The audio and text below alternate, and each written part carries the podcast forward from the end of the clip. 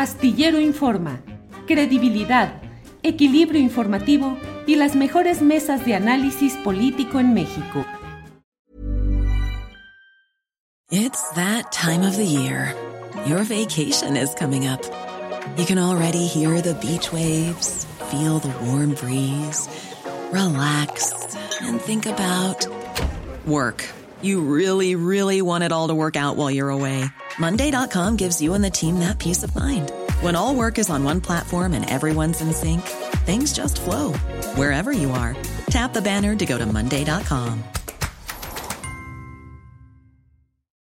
Millions of people have lost weight with personalized plans from Noom, like Evan, who can't stand salads and still lost 50 pounds. Salads, generally, for most people, are the easy button, right? For me, that wasn't an option. I never really was a salad guy. That's just not who I am. But Noom worked for me. Get your personalized plan today at Noom.com. Real Noom user compensated to provide their story.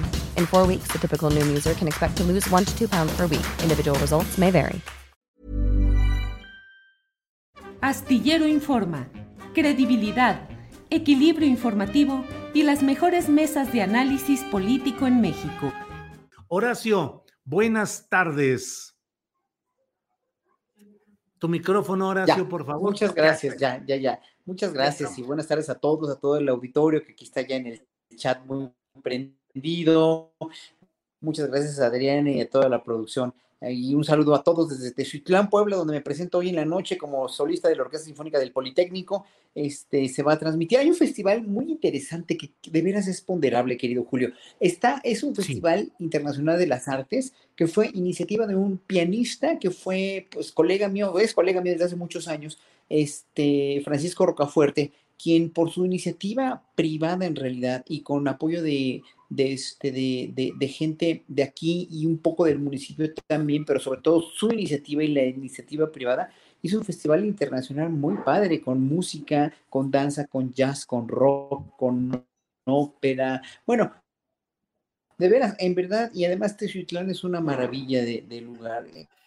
Que vale la pena visitar. Pero a mí me, me interesa que el público sepa que, que para hacer una iniciativa artística no necesitamos, o una iniciativa cultural de este, de este calibre, no se necesita realmente este 100% fondos estatales, como estamos acostumbrados siempre a recibir, sino que con iniciativa y con creatividad y con la captación de los recursos pertinentes, en verdad se puede hacer un milagro cultural como lo están haciendo aquí. Es un festival chiquito, sí, pero es un festival logrado por la iniciativa de una persona. Y, bueno, la- el hospedaje y todo y la limitación de los artistas corre a cargo de patrocinadores que están ahí mezclados con él para hacer un festival que enaltece y ennoblece a la cultura. Qué gran esfuerzo y qué gran ejemplo. Horacio, ¿a qué hora es tu presentación hoy en Teciutlán, Hoy. Puebla? Hoy a las 8 de la noche y va a estar transmitida, va a ser transmitida por la página de internet de Facebook del Fiat Tezuitlán, Festival Internacional de las Artes de Tezuitlán, Puebla. Bien, Horacio, pues hoy tenemos la mesa del más allá para ti, para mí, en tanto llega Ana Francis Moore, que nos dicen que va corriendo para tratar de llegar un poquito más adelante a esta mesa. Y nuestro compañero Fernando Rivera Calderón hoy no podrá estar con nosotros, pero vamos a porque hoy tenemos la mesa completa para nosotros, Horacio. Muy bien, Julio, pues aquí a tus órdenes.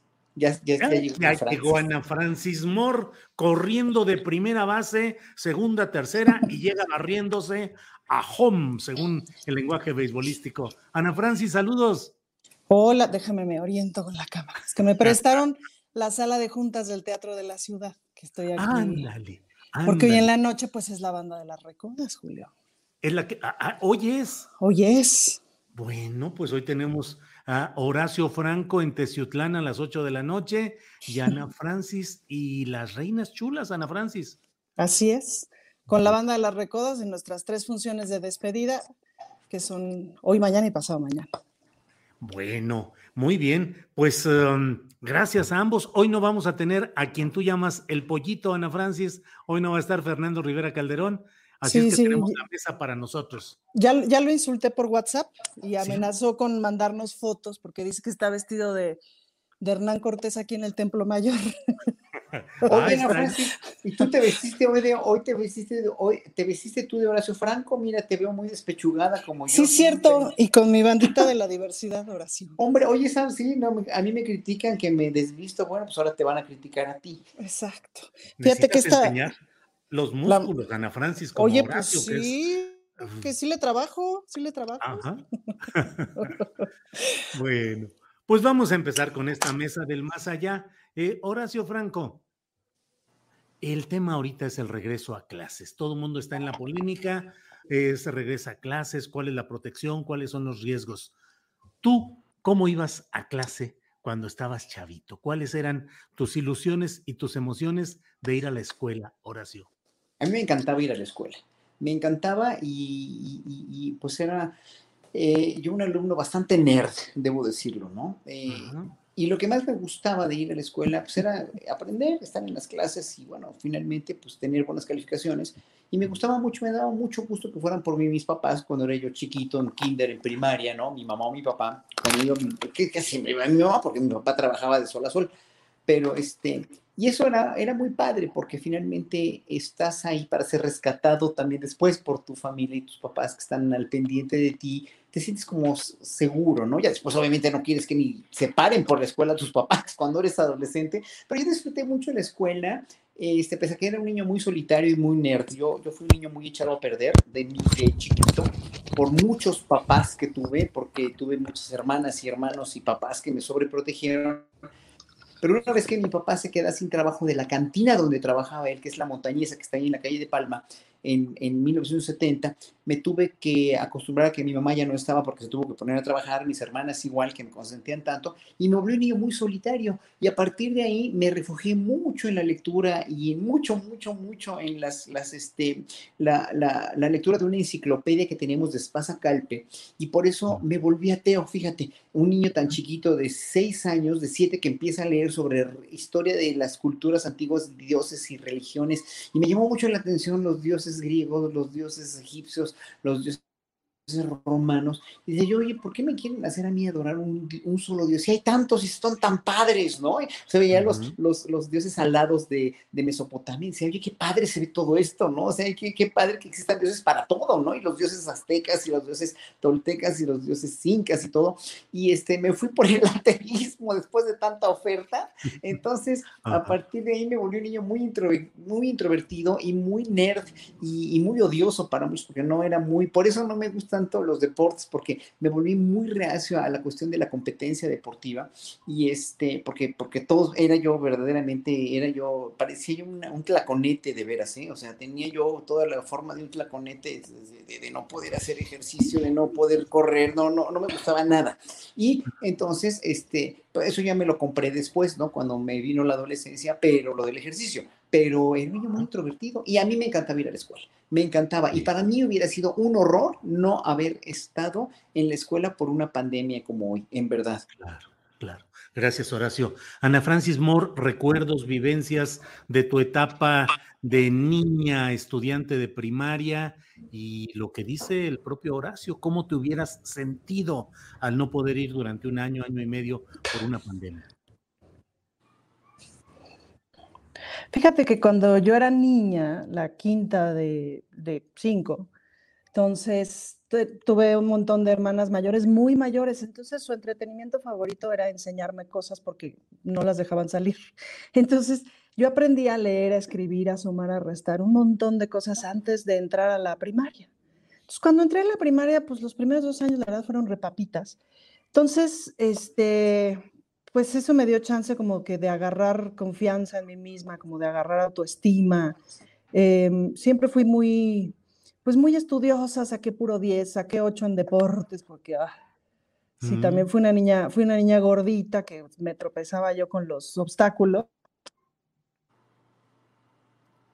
Entonces, decirte que de la primaria, la República de Finlandia, que está ahí en la campestre Churubusco, tengo puros buenos recuerdos, ¿no? Y, maestras bien buenas que, que siguieron siendo parte importante de mi vida y tal. Y pues siempre me fue muy bien en las calificaciones, en la primaria y la secundaria. Me gustaba mucho ir a la escuela, me la pasaba yo muy bien. Me memorizaba yo los libros de historias, era mi gran diversión en cuarto y en quinto de primaria. memorizarme los libros y, me daba mucho, me daba mucha la onda patriótica con, con la bandera y no sé qué, y los honores a la bandera, y todo eso me lo tomaba yo muy en serio, como la cosa patriótica me la tomaba yo muy en serio. Y, y pues eso lo recuerdo bien. Sí, imagino que haberme estado en mi casa un año, no, lo hubiera padecido como, lo hubiera padecido horrores, pues, ¿no? Em, sí, no. Me la pasaba bien. Bien, Ana Francis, gracias. Horacio, pros y contras del regreso de los niños a las escuelas. ¿Qué opinas?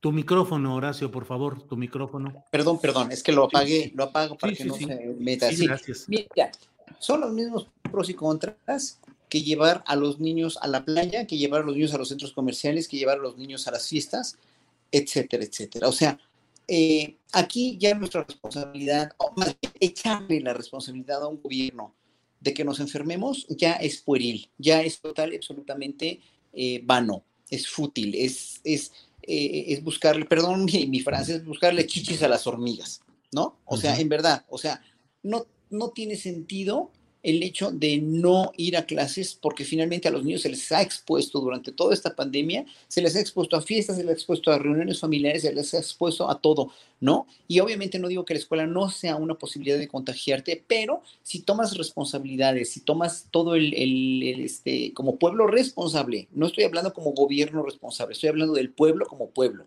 Si eres un papá responsable y quieres mandar a tus hijos a la escuela y tienes la opción de no mandarlos también, ¿eh? o sea, lo cual está también mucho más padre, porque finalmente ya nos dieron la opción de que no es obligatorio, ya nos dieron la opción de que, de que, de que podemos eh, tomar, pueden tomar clases los niños en, en, en, los medios electrónicos, sí, y entonces ahí es donde yo digo, bueno, ¿para qué tanta quejumbre, no? O sea, ¿por qué tanto? No, no, no, es que, es que, este, protejamos a nuestra niñez y no sé qué y no sé cuánto. Obviamente sí ha habido más contagios de niños, ¿no? Por la pandemia, pero todavía no entran a la escuela. Y cuando entran a la escuela probablemente haya también más si no se cuidan, si mm. no, si no hacen todo lo que tienen que hacer de las medidas estrictas, de las cartas responsivas, del aseo y de la higiene que tiene que haber en todas las escuelas, etcétera, etcétera, del control enorme y de, sí, de hacer pruebas todo el tiempo, ¿no? O sea, ya, mm. eh, ya lo dijo el presidente, pues nada más Bangladesh y México son los únicos países que no han abierto las escuelas, ya entonces se arriesgaron a hacerlos, hacerlo, y bueno, pues ya aquí hay un índice de vacunación del cual nos debemos sentir orgullosos, del cual debemos ponderar en realidad para, para no este para no, no levantar falsas expectativas y todo, y hay una mortalidad, una, una tasa de letalidad mucho menor. O sea, yo creo que estamos ya allanando, ya han allanado el camino, el gobierno ha allanado el camino para que pueda haber este, este, esta eh, reincorporación de las clases a quien así lo desee que no, pues no, y ya, nada más. Entonces, por eso en ese sentido estoy muy, muy conforme porque todo va a depender de nosotros. Y eso es lo que no quiere el pueblo, ¿eh? Parece que no quiere, el pueblo no quiere, no quiere dejar de ser niño, ¿no? O sea, que le digan qué hacer, cómo hacerlo y que no tengan este, ninguna responsabilidad y todo echárselo al gobierno. Como te dije del festival este que estoy aquí en Teziutlán, ¿no? O sea, es una iniciativa personal, privada de, un, de una persona. ¿No? No, no necesitamos de gobiernos nada más para poder ser felices. Necesitamos de todos nosotros, de todas nuestras iniciativas. Claro. Gracias, Horacio. Ana Francis, ¿qué opinas? Pros y contras de ese regreso a clases, la actitud de la, pues de los diferentes segmentos de la sociedad respecto a ello. Y agrego un poco, ¿cómo has visto en tu entorno los riesgos de esta tercera ola, tercera nueva ola del COVID que se anuncia y se plantea? No, pues yo veo todos los pros, es decir, y, quien te diga que no lo ha hecho miente. Todas las mamás hemos organizado de alguna o de otra manera este, círculos en donde los niños juegan con otros niños desde hace meses. Eh, nosotras a partir de febrero o marzo del año pasado tomamos la decisión de que los niños vieran a sus primos, etcétera, etcétera, y después que empezaran a convivir en un determinado grupo. Vamos, es un grupo con el que no conviven con ningunos otros niños, es un grupo chiquito, etcétera, por la salud mental de los niños y por la salud mental de las mamás de los niños. Eh, los peores pleitos que yo he tenido con mis hijos eh, han sido justamente en estos meses de encierro por cosas tan absurdas como quererles explicar algo de la, de la maldita tarea de Zoom que me explico, o sea, todo eso fue un horror em, ya los últimos meses de, las clases por Zoom y tal, eh, pues nada, ya nomás le prendían a la pantalla y estaban papando moscas porque era un infierno pavoroso. O sea, mi hija que parece que tiene chinicuiles en el, en, ajá, en el derrier, porque pues ella es saltarina. Entonces ya tenerla frente a una pantalla pobrecita, ya era una locura, pues, ¿no? Y es una locura intentar trabajar mientras te están saltando los niños en la cabeza, pues, ¿no? Entonces, no, es un horror, pues, es decir, gran parte de lo que hacen las escuelas es también hacerse cargo de la crianza de los niños, que es parte fundamental de la sociedad. Por eso yo siempre he pensado que los maestros deberían de ganar 10 veces más de lo que ganan, nada más por el trabajo de cuidado que hacen, que eso es fundamental. Y quien se niegue al regreso a clases y quien saque todas estas este, afirmaciones categóricas estúpidas, que cuide a un niño una semana, pero que lo cuide de pe a pa, ¿me explico? Desde que amanece hasta que anochece. Y entonces hablamos. Em, eso por un lado. Segunda cuestión, pues si en efecto en todo el mundo ya abrieron las escuelas, bueno. Y si tú te fijas, hay una cosa muy... O sea, el chiste es, si el presidente dice blanco, el, los medios masivos y esta gente va a decir negro, pues, ¿no? Eh, ahorita ya seguramente entraremos al, al, al, tema de la revocación de mandato, pero bueno, ahí hay un problema serio porque no saben a qué decirle que no, si al, proceso de revocación o a la no revocación o a no sé qué, entonces hay una, unas hechas bolas ahí muy divertidas. Entonces, no, claro que tienen que regresar, claro que tenemos que regresar con todo el cuidado del mundo, claro que tenemos que regresar sin hipocresía, porque además las escuelas privadas, muchísimas escuelas privadas, hicieron también eh, grupos cerrados, etcétera, etcétera, etcétera, para que los niños eh, regresaran. Y nacieron muchas pequeñas escuelas o grupos de cuidado que pagas para que tus hijos convivan con otros hijos, con otros niños. Entonces, es un poquito una hipocresía, pues, ¿no? El decir que, que no regresen eh, los niños a la escuela. Ahora, gran momento para ponerle atención a las escuelas públicas, pues, ¿no? Esta mañana decía Delfina Gómez que eh, no me acuerdo quién de estos intelectuales hablaba de que había 5.000 escuelas vandalizadas. Y ella dijo, no, lo corrijo, de hecho son 10.000. De las 200 y tantas mil, hay 10.000 que están vandalizadas y que claro, pues las vamos a arreglar. Pues no, o sea, estamos con la atención puesta en eso y tal pero claro que están vandalizadas. Yo acabo de visitar una escuelita en Sinacantán, en donde además trabaja un grupo de niños de los semilleros creativos, y pues la escuela estaba bastante desvencijada. Eh, pero las escuelas públicas llevan desvencijadas muchísimos años. Eh, yo estudié la primaria en la escuela pública y por razones eh, diversas he ido regresando, estudié en escuela pública desde, cuando era chiquita y por razones diversas he ido regresando a escuelas públicas en distintos lugares del país y han ido perdiendo eh, claramente recursos, pues, ¿no? Cuando yo estudiaba de chiquita, si había papel de baño, estaba todo pintadito, pues, ¿no? Y eso se ha ido perdiendo con los años y sabemos de dónde viene. Entonces, no, creo que, creo que claro que tienen que regresar. Y otro dato que me parece muy interesante es que en las portadas de los periódicos, en esta sección donde comunican los contagios y las muertes del COVID, etcétera, etcétera, ahora hacen más grande el número de contagios que no el número de muertos, cuando antes era al revés, pues, ¿no? Claramente tenemos un montón de contagios, ajá. Las vacunas no sirven para que no te contagies, las vacunas sirven para que no te mueras y no llegues al hospital. Y si el proceso de vacunación avanza y avanza lo más posible, probablemente nos recontagiemos un montón. Pero el asunto es que no te mueras y no llegues al hospital, pues, ¿no? En fin, este, vamos a tener que aprender a vivir con el cochino virus, como le dice mi hijo, y porque va a estar aquí y ahí viene la cuarta ola en, el invierno, me explico, o sea, son cosas que, con las que, las que tendremos que sortear. Claro, gracias Ana Francis. Horacio Franco, ya tocó el tema, Ana Francis, el relacionado con la revocación de mandato, que es un proceso en el cual yo hoy escribí mi columna en la jornada en la cual digo, bueno, qué relajo es este dentro de las extravagancias políticas que hemos vivido, pues parece increíble que ahora los opositores que aseguran que se vive en México una dictadura y que hay una especie de eh, enojo enorme de la sociedad contra su actual presidente de la República y ahora están pensando no participar en el ejercicio de revocación de mandato porque creen que puede ganar ese personaje al que acusan de dictador, pero que puede ganar en el ejercicio de la revocación de mandato, acrecentar su poder, volverse más activo con sus políticas y terminar el sexenio a tambor batiente. Bueno, no lo entiendo. Y luego Morena, que de alguna manera podría pensarse que debería ser el partido que debería de eh, resistirse al ejercicio de la revocación de mandato, pues es el que ahora se está organizando para impulsar ese ejercicio que, como se ve, pues terminaría no en revocación, sino en confirmación del mandato. Vaya enredos. ¿Cómo ves este tema, Horacio? Pues mira, yo concuerdo al 100% contigo y tu brillantísima editorial de ayer, que la sacaste en tu portal también, que la volví a, la volví la volví a ver, la volví a escuchar, este editorial eh, sobre esto, ¿no? Eh, pusiste los puntos sobre las CIES, ¿no? Y ya ahorita con lo que acabas de decir, pone los puntos sobre las CIES cada quien ahorita va a ponderar lo que le conviene, porque son políticos, ¿no? O sea, en ese sentido son políticos y saben precisamente de qué pie cojean ellos, ¿no? De, pie, qué, de qué pie puede cojear el, mandato de López Obrador, pero también saben muy bien lo importante, la, enorme popularidad y la enorme aprobación que tiene todavía el presidente de la población. Entonces sí puede ser muy riesgoso para ellos que se salque la revocación de mandato, porque obviamente pueden perder todo, ellos, ¿no? Y de por sí, esto lo veo yo más en un sentido totalmente reflejado en que no tienen ninguna figura relevante ni prominente, con todas las candidatas que sacaron la, en Twitter, por ahí alguien la sacó a las candidatas, ¿no? En las que figura mucha gente muy, muy buena, como Patricia Mercado, considero yo, ¿no?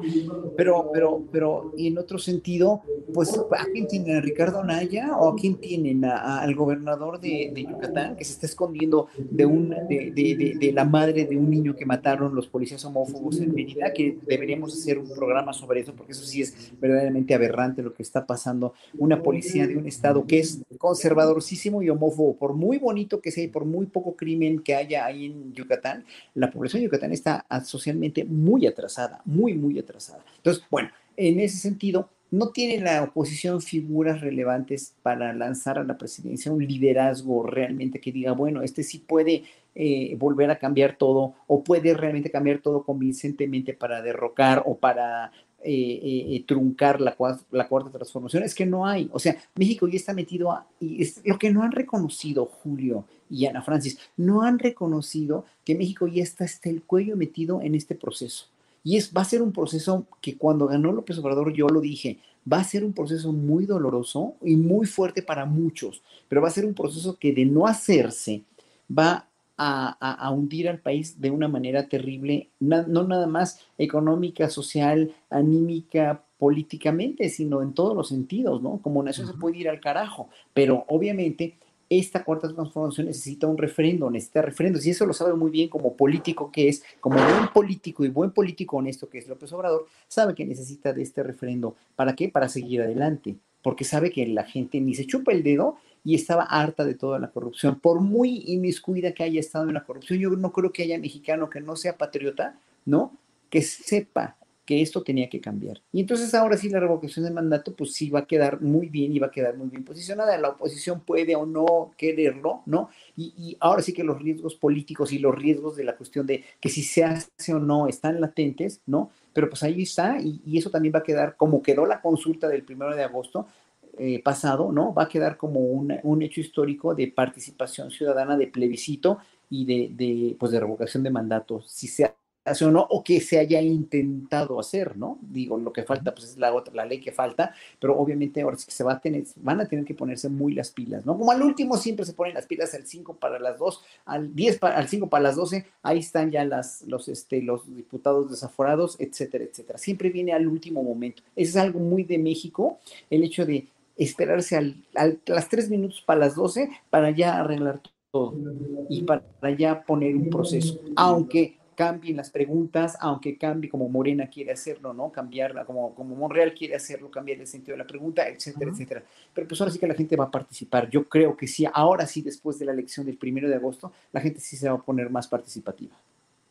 Gracias, Horacio. Ana Francis Moore, mm, farsa, comedia telenovelera, teatro del absurdo. ¿Cómo ves la postura de los opositores a López Obrador que no quieren impulsar la posibilidad constitucional de truncar, como dice ahora, el periodo del presidente López Obrador? Pues como una obra de teatro sin ton ni son, porque su primer acto no corresponde con el segundo ni con el tercero.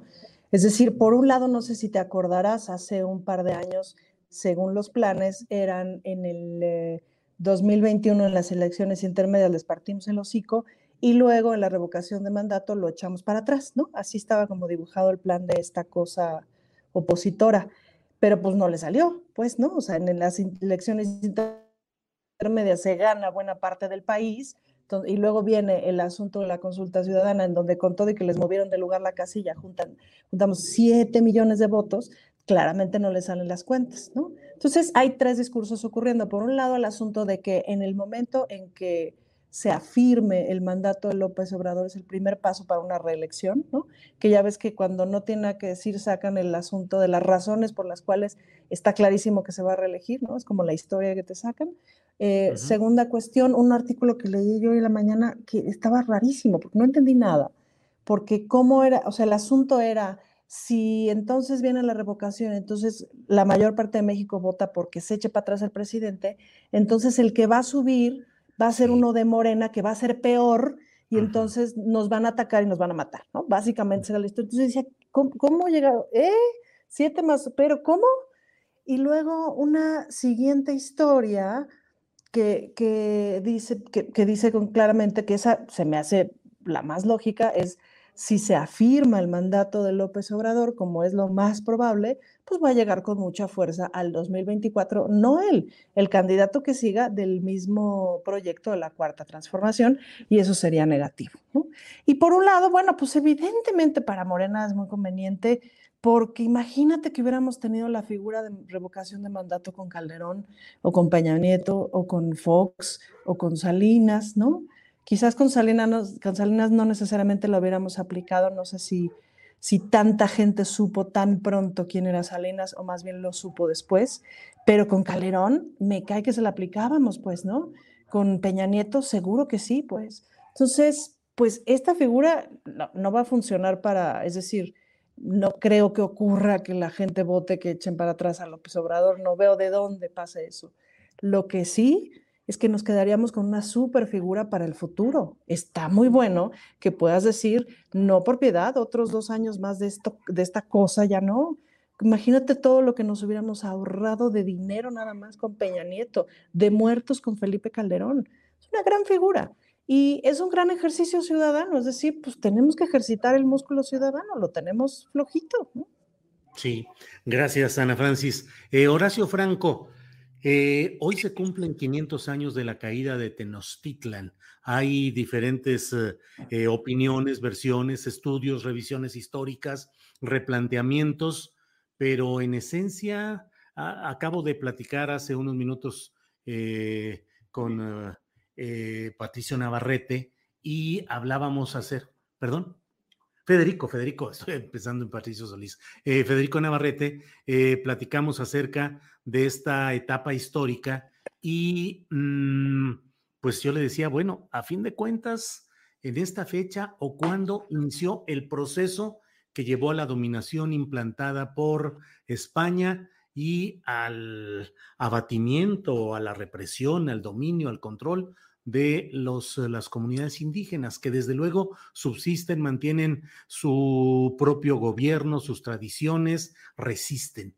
¿Cómo ves todo este proceso? ¿Qué opinas a 500 años de la caída de Tenochtitlan, Horacio? Mira, oí palabra por palabra lo que dijo Federico Navarrete, que fue muy interesante, lo que han dicho otros historiadores. Además, déjame, déjame contestar aquí una, una cosa que, que no, la gente, no, no, entiendo por qué a veces el público no entiende, que dice que yo estoy justificando a los legisladores lo de la violación de este Saúl Huerta, ¿no? A ver, yo no estoy justificando a nadie, el, el desaforo se tuvo que haber dado, pero no, a ver, acuérdense que los políticos tienen un tiempo de políticos y tienen muchas y lo, lo vas a ver en la Francis, o sea, ahora la Francis va a estar ahí inmersa y tú te vas a jalar los, que vas a jalarte la tiara que traes ahí, vas a jalarte los cabellos, vas a, vas a acabar como, como, como Vilma Traca del Club del Hogar, así con ese peinado, porque de veras, en verdad, en verdad, no sabes, cuando, cuando, un político es un político de cepa, y más en México, ¿no? En todo el mundo son igual, pero, pero a veces no entiendes qué conductas, o sea, tú te vas a regir por una conducta, Ana Francis, que yo me regí como legislador constituyente, que es en sacar un proyecto adelante. Como tú tienes las convicciones, como tú tienes las, los intereses de tu gremio, de lo que tú sabes hacer, de, tu, de, de, los derechos humanos, de todo lo que, todas en las comisiones en, las que vas a estar, ¿no? Y, y, y también Marisol, van a, van, van a estar muy convencidas y muy, como lo hace Susana Hart, que es una excelente legisladora para la cuestión de Oaxaca, pero, pero somos artistas y, y, parece, ser, parece increíble que los artistas seamos a veces más aterrizados que los políticos cuando nosotros sabemos y tenemos exactamente en mente que queremos. Los, los, políticos son muy raros y yo lo sé y, y no, es, no, no, es que sean raros, es que lo único que les importa es el poder que vayan a tener a partir de una aprobación de una ley, aparte de una aprobación y de todas esas aprobaciones o no aprobaciones, los beneficios que le vayan a traer a él mismo como político y a su bancada.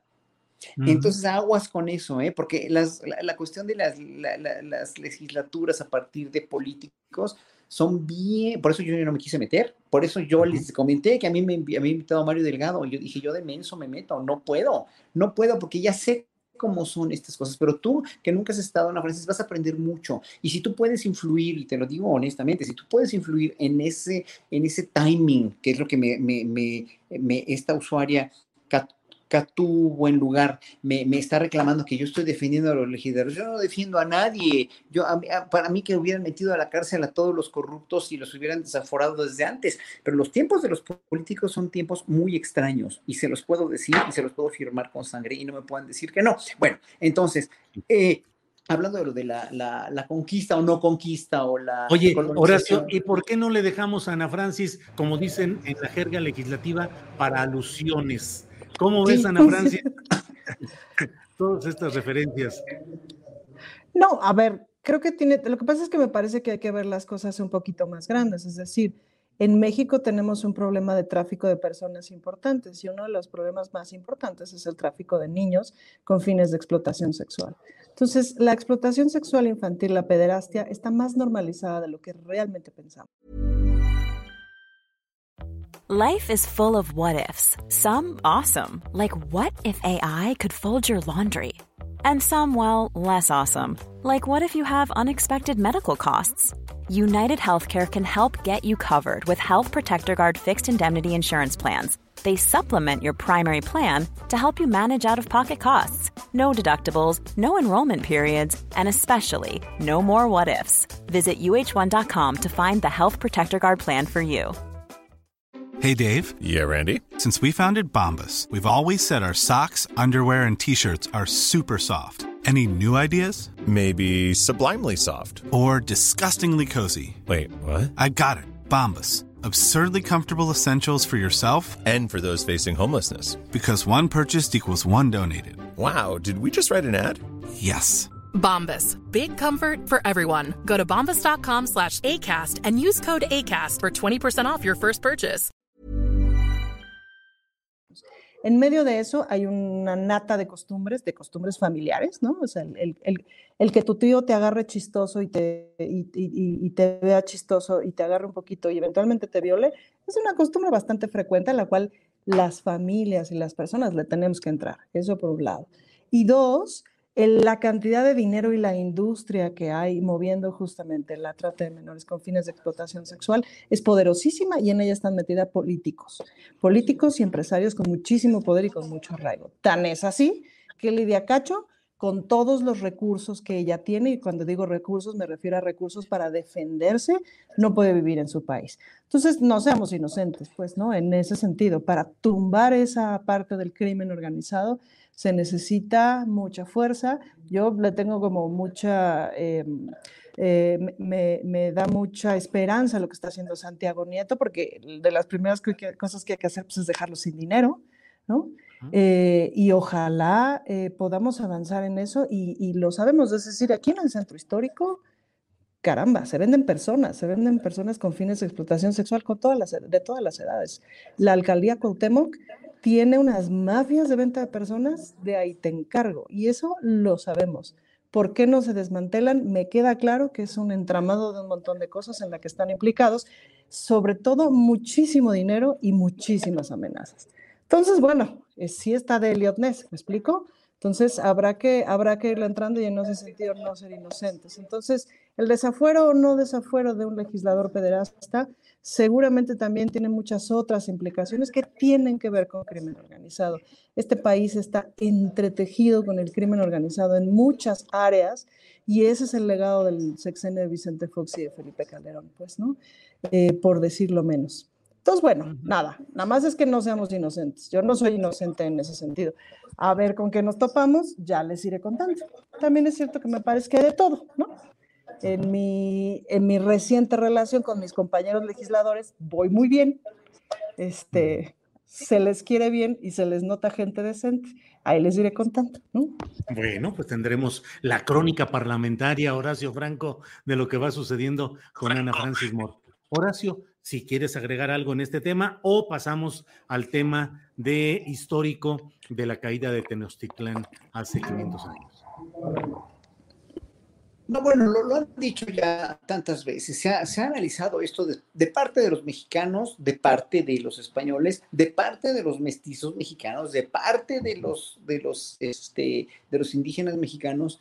Y, como bien dijo Navarrete, ¿no? Que hay una, una mayor abundancia de testimonios indígenas, ¿no? Y una sobredimensión de sobredimensión de la imagen de Hernán Cortés por lo que hizo, que no hizo tanto, pero que lo hizo. Y, bueno, analizando muchos otros conquistadores tan bárbaros como Pizarro u otros que, que no hicieron tanta desgracia ni tanta, ni tanta porquería como hizo Cortés, ¿no? En ese sentido, yo creo que, que este, lo que debemos ponderar con cada acto que esté haciendo el gobierno, con cada acción o con cada eh, eh, disculpa que se pida o no se dé, ¿no? Es finalmente una concientización histórica. Con cada pirámide que se construya de, de, por, eh, con cada, con cada cuestión, lo importante aquí no es, no es echarle la culpa a nadie ya, o sea, no es echarle la culpa directamente, sino memoria histórica, memoria histórica y más memoria histórica, para que no haya una manipulación de, de, nada. O sea, eh, que, que, los libros de texto también se cambie toda esa visión tan somera o tan parcial o tan, tan, tan, sí, por partes o por pedazos de una gesta que vivió o de una, de una, de una, este momento histórico tan importante y tan crucial y cuáles fueron, sí, los destrozos que hicieron los españoles, lo que lograron, eh, eh, etcétera, etcétera. O sea, aquí no hay, el problema es señalar los malos y los buenos. Aquí no, hay, no hubo ni buenos ni malos, sino simplemente una cuestión de condición humana a partir de que los españoles pues, querían el poder, querían adueñarse de todo, querían colonizar, querían quitarnos de nuestra religión, nuestras culturas, ¿no? De, las culturas antiguas, pues de nuestra cultura, nuestro idioma, la música, etcétera, etcétera. Querían borrarnos, no pudieron, hicieron un, intento por hacerlo, pero pues tenían que tener mano de obra, ¿no? O sea, mano de obra barata y mano de obra buena. Se trajeron negros de África también, ocasionó una fusión y una, y una mezcla racial que, la tenemos hasta hoy en día, que gracias a Susana Hart, precisamente a esos esfuerzos que hizo Susana, se ha reconocido también la negritud en México de una manera mucho más sistemática. Entonces, ahí, ahí, es memoria histórica, es memoria histórica. Y es decir, bueno, sí, es que esa memoria histórica está impregnada hoy por hoy y hasta el día de hoy, hasta este minuto, hasta este segundo, de una de un gran racismo y de un una gran negación a reivindicar todos los valores de las culturas, más bien no de las culturas antiguas, porque de esas vivimos y estamos muy orgullosos de nuestros hermanos este, aztecas, nuestros hermanos toltecas, nuestros hermanos mixtecos, todos, todas las culturas. Este, estamos orgullosos de las pirámides, de los museos, etcétera, etcétera. Pero no es eso. O sea, tenemos a los indígenas todavía viviendo en unas condiciones paupérrimas y los discriminamos y todavía hay hoy por hoy y no sé si tú te enteraste, Ana Francis, de, de todas estas este, páginas de este, influencers de la comunidad, de nuestra comunidad LGBT, TTI, un, unos tal Pepe y Teo que yo alguna vez los vi, ¿no? Y otros muchachos, no me acuerdo, los tienen un nombre muy, muy raro, ¿no? Haciendo discriminación, o sea, siempre haciendo gala de discriminar a los, a, a, la, gente pobre, ¿no? Y la gente pobre es aquí sinónimo de gente indígena, desgraciadamente, ¿no? Seguimos estigmatizando al pobre como indígena, al indígena como pobre, y seguimos de veras siendo muy clasistas y muy racistas. Y eso no va a acabar nunca hasta que no haya una metodologización de un sistema educativo radical para cambiar eso. Y eso tiene que contribuir mucho. Medios de comunicación, también medios de, este, de, de, medios artísticos, también este, directores de cine, directores de comerciales, etcétera, etcétera, porque pues, la vivimos todavía en la, en, en la, en la idiotización de adorar al, al, caucásico, al güerito como el más bonito, ¿no? A la rubia superior, como decía el comercial de los setentas. Y eso, obviamente, quieran que no, ha influido muchísimo a que haya un racismo espantoso y a que haya una condición de veras de que la palabra indio todavía sea una cosa de insulto para muchos, ¿no? Es, terrible, es terrible, terrible, pero así, así estamos con eso. Sí. Horacio, gracias. Eh, Ana Francis, eh, ¿dónde estamos? En cuestión de eh, eh, todo lo que implica em, la mm, eh, pues esta división en la cual seguimos viviendo entre los blancos y los morenos, y no hablo solamente de morenos de partido, sino entre el indio efectivamente como una acusación, como un señalamiento despectivo, ofensivo. En San Luis Potosí se hablaba, por ejemplo, de quién, de quién, quién era una persona, si era curra o si era pelada, curros o pelados. Pero ¿qué tanto se habrá hecho? ¿Qué tanto estamos haciendo, Ana Francis? Eh, yo no sé si este, esta administración, la, la del presidente López Obrador, que ha incursionado en otros temas con mucha fuerza, pero ¿qué tanto, más allá de lo declarativo, realmente se está haciendo como sociedad, como gobierno, para tratar de cambiar esa realidad de los pueblos indígenas? Mira, yo te, quiero leer un WhatsApp que, eh, de, una, que me mandó una mujer, que ella es una mujer de, casi 80 años, hija de español, que vive en la eh, alcaldía de Benito Juárez y que tiene un pensamiento muy hacia que lo español y lo blanquito es mejor, pertenece a una generación y a una serie de ideas culturales. Dice así, es que la leo porque en ella está basada el personaje que hago el domingo, entonces dice, no gorda, es que por eso en la Benito Juárez hay tanta delincuencia, porque en el metro llegan fácil todos los de esas zonas donde viven los que venden chicles. Entonces. ¿por dónde empezamos, Julio? ¿Me explico? Es decir, ahí, hay una serie, la, persona es una buena bestia, ¿me explico? Es una buena mujer productiva, paga sus impuestos, etcétera. Este, ese pensamiento, que además es buena parte del pensamiento con el que yo crecí, con el que fui educada, lo reconozco bien, pues ahí está, sigue estando, pues, ¿no?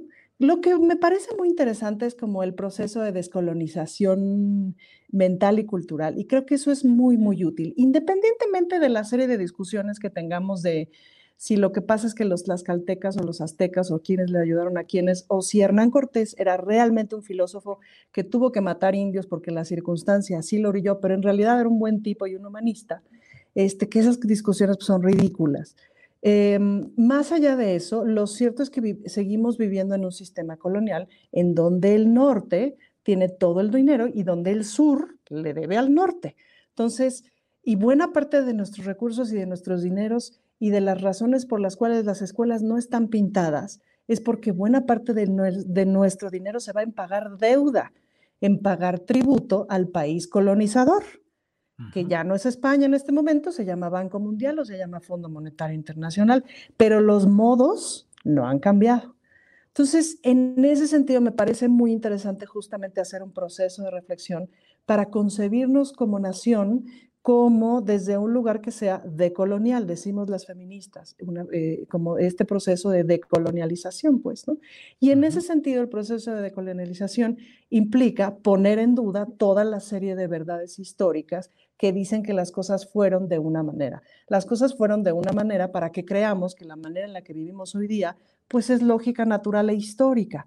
Y no es cierto, vivimos en un sistema de explotación bastante importante en donde los países blanquitos y civilizados siguen siendo unos salvajes resto del mundo. Y recordamos aquí por ejemplo, las fosas comunes de los indígenas canadienses, y las cito porque esta mañana en la ceremonia para la inauguración de las maquetas del Zócalo, me parece que hubo una selección súper interesante de elementos. Por un lado, la maqueta, que además ya la veremos funcionar esta noche con videomapping, que por ahí me pasaron unos chismecillos de, de adelantos de video y sí se ve, sí se ve, sí se ve increíble, pues, ¿no? Está, está, está bueno.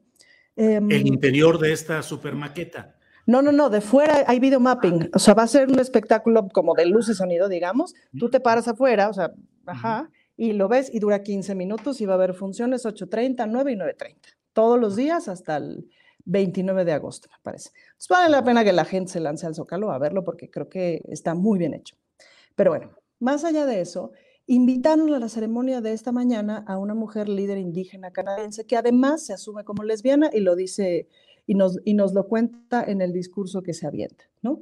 Que es súper interesante porque se juntan ahí una serie de identidades que de pronto desde el discurso de la izquierda rancia, que también hay, dicen, no, no, no, lo que pasa es que la agenda LGBTI, etcétera, es una agenda impuesta por el colonialismo, ¿no? Pues a lo mejor sí tantito, pero aquí estamos. ¿Y qué hacemos, no? Eh, entonces, esta suma de identidades que plantea esta mujer líder indígena canadiense es muy interesante. Y sobre todo que eligieran para la ceremonia de esta mañana invitar a una líder indígena canadiense y a una líder indígena de Estados Unidos me pareció súper interesante, pues, porque en la lucha de los pueblos indígenas del mundo entero hay una coordinación bien importante y una serie de conversaciones bien importantes, no solamente sobre lo que les ha pasado en lo que Occidente nos cuenta como historia universal, sino en el planteamiento de mundo que tienen, en un planteamiento de mundo eh, mucho más agarrado a la tierra, mucho más agarrado a la naturaleza, con un entendimiento distinto y muchísimo mejor. Y bueno, ahorita en una siguiente intervención, ya pensando en que pues estamos donde estamos y somos lo que somos, ¿y qué hacemos con el maldito rencor? Este, pues platico un poquito como de, la resolución de Tonantzin, que es la Virgen de Guadalupe, que ahí me parece un proceso muy interesante. Bien, bien, bien. Gracias, Ana Francis. Horacio, pues ya estamos, como diría eh, Ana Francis, eh, con una exclamación, ya estamos en la parte final de esta mesa del más allá. Son las 2 de la tarde con 51 minutos. Entonces, Horacio, si quieres hacer alguna reflexión de lo que quieras, cualquier tema, o hay otros temas, como hoy eh, se ha nombrado a un general del ejército que va a dar paso a un Estado mayor conjunto en un proceso de reordenamiento y de reunificación de mandos en la propia Secretaría de la Defensa Nacional. Ese es un tema que me parece interesante. Otro, el tema relacionado con que hoy se va a instalar en el Museo de Antropología la mesa de negociación sobre Venezuela, en la cual van a estar representantes del gobierno eh, de Nicolás Maduro y representantes de la oposición y con ello me parece que México recupera su tradición como una instancia capaz de dar asilo a perseguidos políticos, pero también ser promotora o anfitriona de reuniones o de iniciativas como aquella de contadora respecto a Centroamérica y hoy una iniciativa diplomática de negociación en México que ojalá pueda permitir destrabar el proceso de esta lucha tan peculiar que se da en Venezuela. Pero lo que tú que quieras eh, eh, mencionar, comentar de los temas que tú desees. Horacio, en esta parte final, por favor. Mira, para finalizar quisiera hacer hincapié, hay un comentario de, un padre de familia, ¿no? De que dice que este, entonces le vamos a tener que enseñar estas medidas a nuestros hijos chiquitos, pues sí, enséñenlos a los hijos chiquitos si vamos a vivir con una normalidad de adultos y de adolescentes y de jóvenes y de niños, una normalidad para evitar el COVID, pues hay que enseñarles a los niños a cuidarse. No, no nos queda de otra y los vas a enseñar. O sea, si los enseñas a no derramarse la leche caliente, si los enseñas a no, este, a no, cuando están aprendiendo a caminar, a no darse de madrazos, si los enseñas a no tirarse las cosas encima, pues enséñaselos, enséñale la, la, la sana distancia y el cubrebocas y ya. O sea, ¿cómo no va a ser un niño consciente de que esto es una nueva realidad? Por muy duro que suene, pero es más duro que el niño no socialice con otros niños ni vaya a la escuela a que no aprenda, a, que esté en su casa ahí, este, precisamente enclaustrado y aislado. Eso nada más digo. Y por otra parte, yo de lo que sí quería hablar desde la semana pasada, o mm, creo que, creo que sí, era, es de lo de las ultraderechas y de lo del reportaje de Nancy Flores en Contralínea, que estuvo tan, tan, tan intenso y tan fuerte, ¿no? Lo del yunque y sus vínculos en España y lo que nos debemos cuidar los ciudadanos para que no tengan influencia estas, este, estas eh, asociaciones que son verdaderamente de miedo, porque sí dan miedo, y no dan tanto miedo porque no nos vayamos a dejar, o porque nos vayamos a dejar, o porque vayamos a dejarnos convencer de sus verdades que son finalmente pues de ultraderecha, y sabemos que ninguna ultra, por muy ultra que sea, es conveniente para nadie ya a estas alturas del partido. Pero lo que sí debemos de cuidarnos es que tienen mucha lana también, y lana para persuadir y persuadir gente necesitada y gente, y gente joven, que es el peligro en que incidía mucho Nancy Flores, ¿no? En que estos pueden captar juventudes, como las juventudes hitlerianas lo hicieron en su momento dado, ¿no? En los 30. También, también aquí, o sea, pueden captar jóvenes necesitados, como los capta el narco, pues tan malo es el narco como la ultraderecha, ¿eh? En verdad. O sea, cuando tú no le enseñas a la gente, a un pueblo, a defenderse de las drogas y no le enseñas a defenderse de las indoctrinaciones religiosas de, de, de, de ultras o de cualquier otro ultra que sea extremo y que sea destructivo y que sea verdaderamente eh, eh, extremo, ¿no? Extremista, ¿no? Llámese talibanes o llámese, este, llámese, este, Daniel Ortega en Nicaragua, llámese como, como se llame, ¿eh? O sea, ahí sí no, no, no, no, no hay que, no hay que, no hay que este, perder nunca la mentalidad crítica, ¿no? Y, cuando no le enseñas a un pueblo a defenderse de eso, es ahí donde se vuelve vulnerable. Y cuando no le das las armas, que es una repartición equitativa de la riqueza, una repartición buena de la educación, una buena dosis de educación y de, de, de, pues sí, para, para agarrar mentalidad crítica. Ahí es donde yo le veo mucho el peligro a estas ultraderechas que ojalá que nunca triunfen, ojalá que nunca tengan su cometido.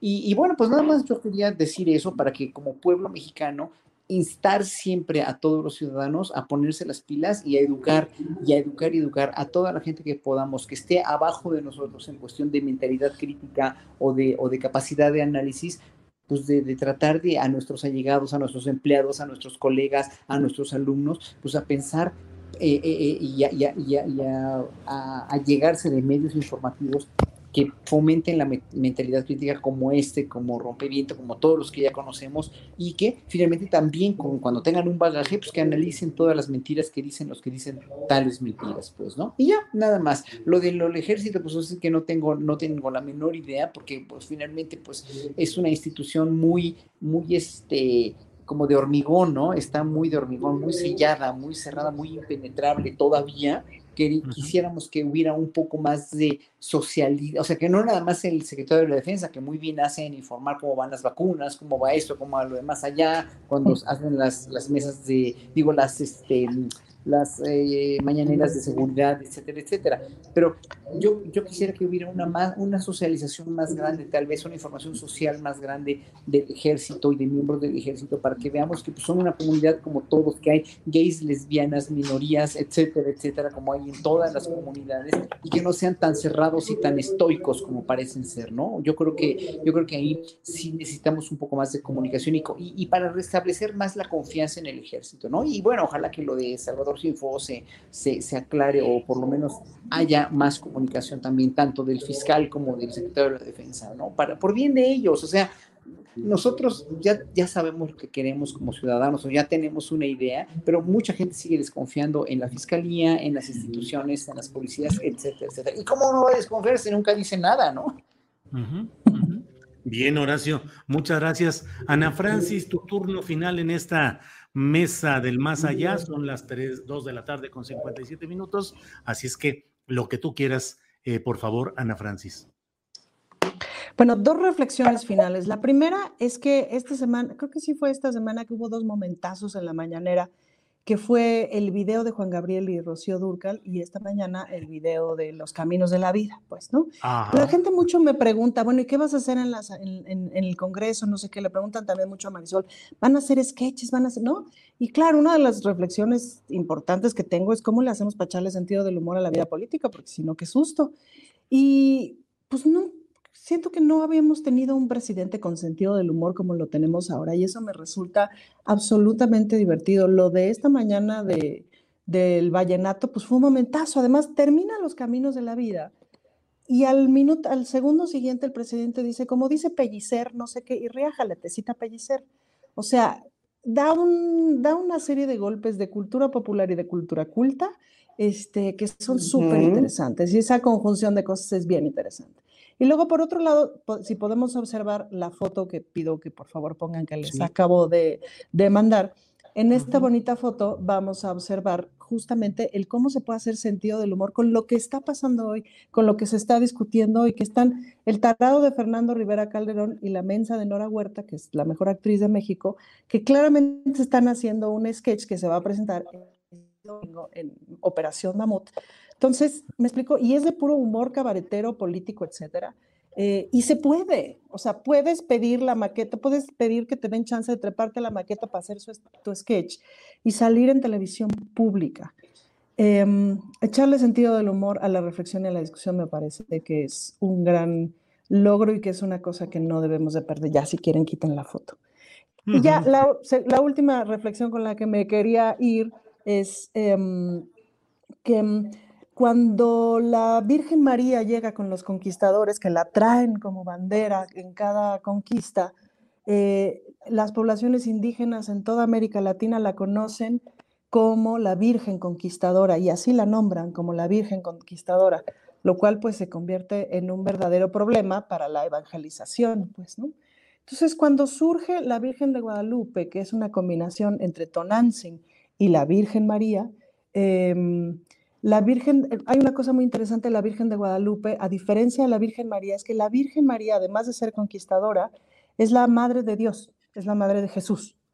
Y Tonantzin es la madre de todos, pues, ¿no? Y por eso es como adoptada en, e, ese momento de, en ese momento tan, uf, tan desesperado para, las, para los pueblos indígenas, en donde les habían aniquilado a todos sus dioses, en donde la identidad estaba absolutamente atacada, disuelta, etcétera pues en muchos se agarran de la Virgen de Guadalupe y hacen esta mezcla entre Tonantzin y la Virgen María.